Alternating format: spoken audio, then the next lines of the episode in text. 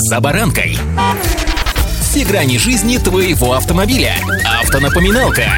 Комментарии экспертов. Советы по обслуживанию автомобилей в программе «За баранкой». Разговоров о средней скорости на дороге было очень много. У такого понятия есть большое количество сторонников, но противников не меньше. С вами «За баранкой» Александр Карпов. Здравствуйте. Автомобильные факты.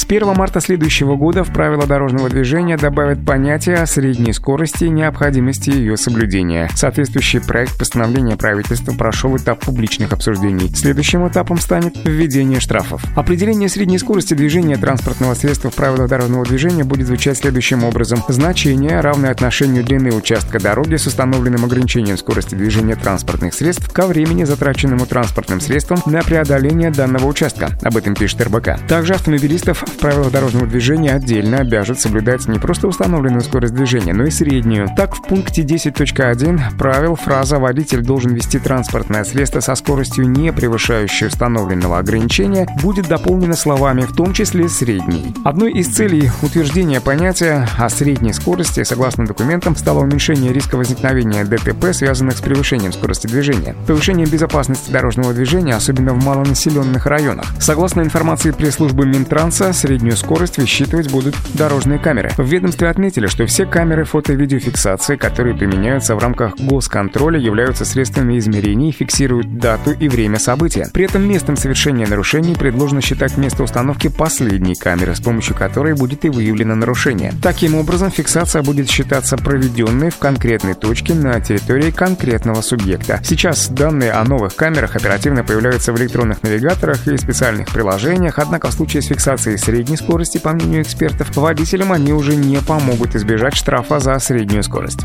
Автомобильные факты.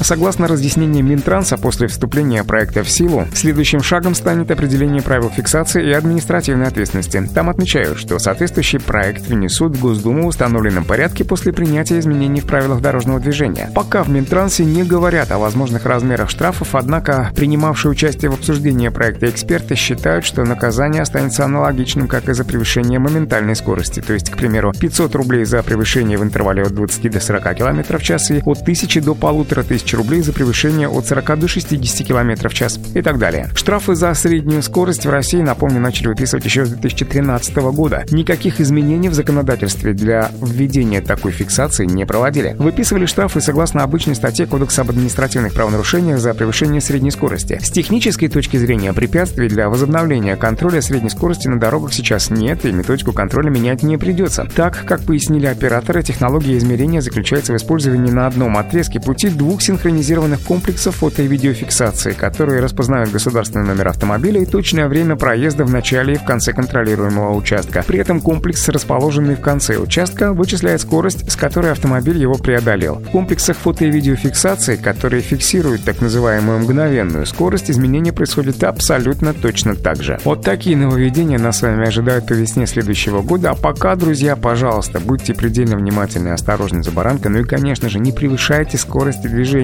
И удачи! «За баранкой».